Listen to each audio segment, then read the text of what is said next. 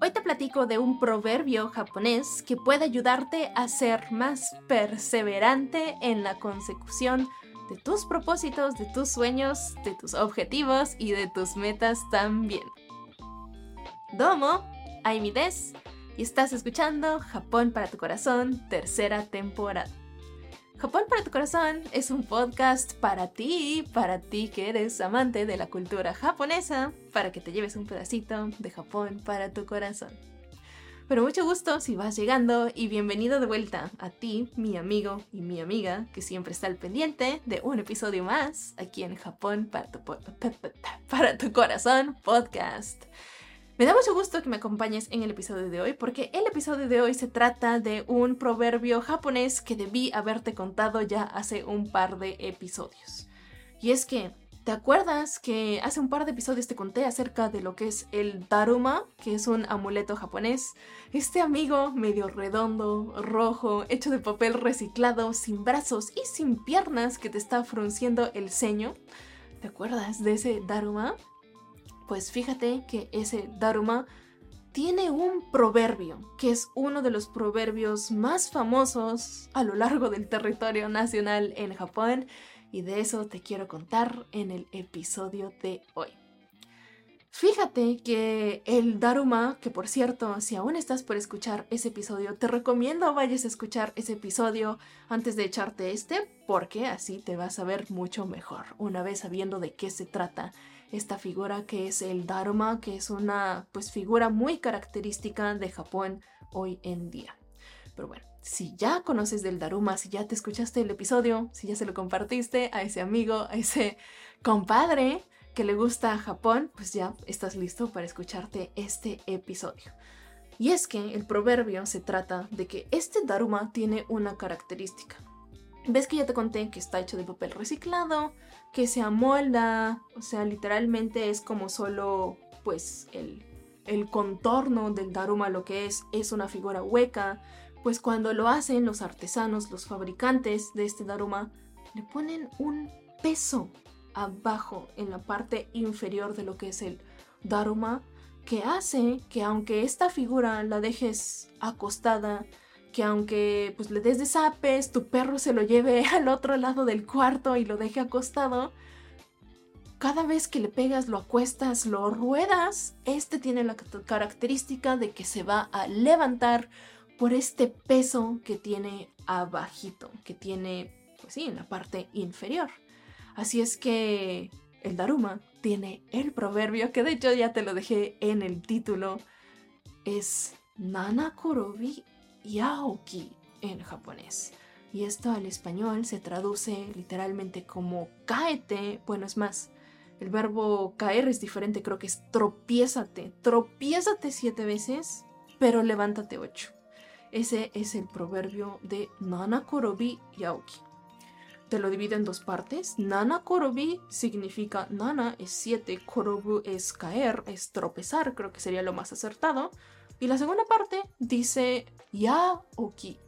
Ya es una forma de decir 8 y okiru es el verbo levantarse. Es decir, básicamente tropiézate 7 y levántate 8. Pero fíjate que me dio curiosidad por qué será 7 y por qué será 8. Quizás te estás preguntando lo mismo.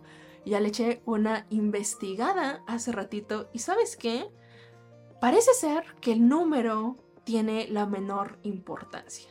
El chiste es que te quieren dar a entender con este proverbio los japoneses que no es una, no es dos, no es tres, no es cuatro, no es cinco, porque ya ves que en español decimos que la tercera es la vencida. Pues en japonés te dicen que ni una, ni dos, ni tres, ni cuatro, ni cinco son suficientes, que tienes que intentarlo un sinfín de veces. Al parecer por eso le pusieron un número grande y por eso es 7. Nana Korobi Yaoki. La moraleja de este proverbio es que siempre tienes con que lo, lo con que te levantes una vez más de las veces que te caíste, que fracasaste, que algo se te pasó, que dijiste algo de más. Si lo si te levantas una vez más de las veces que tropezaste, ese va a ser el secreto para lograr todo lo que te propongas. Porque la tercera no es la vencida. Tienes que hacerlo un sinfín de veces más para que te salgan las cosas bien. En esta vida hay que seguir cayendo. Solo con que te levantes una vez adicional a las veces que lo intentas, con eso ya la hiciste. Y de esto se trata el proverbio que te comparto el día de hoy. Nana Kurubi Yaoki, que es el proverbio específicamente del Dharma-san, del que ya te conté hace un par de episodios. Ah, el Dharma-san tiene de verdad mucho de qué hablar. En el episodio, pues uno de los anteriores, te estuve contando pues de lo general. Después te hice unos videos cortos en Reels, en, por allá en TikTok también te lo compartí, te lo compartí en Shorts también acerca de la canción. Hay canciones de niños acerca del Daruma y el Daruma, que crees, también tiene juegos infantiles, que es como, son como una especie de, de escondidillas o las traes en japonés, se llaman Daruma. Hay mucha cultura japonesa alrededor del el Dharma. Hoy específicamente te quería compartir adicionalmente este proverbio porque siento que pues a todos nos hace falta a veces recordar que lo tenemos que seguir intentando para cumplir nuestras metas, nuestros propósitos o ese sueño que tienes que, que quieres realmente lograr, pero lo has intentado tres veces y crees que ya es la vencida, pero no. Acuérdate de este proverbio japonés. No es la séptima tampoco, aunque diga séptima en este proverbio, el chiste es con que te levantes una vez adicional a las veces que lo intentaste, esa va a ser tu receta secreta para el éxito. ¡Tarán! 本日の動画はここまでです。 本日もお時間本当にありがとうございます。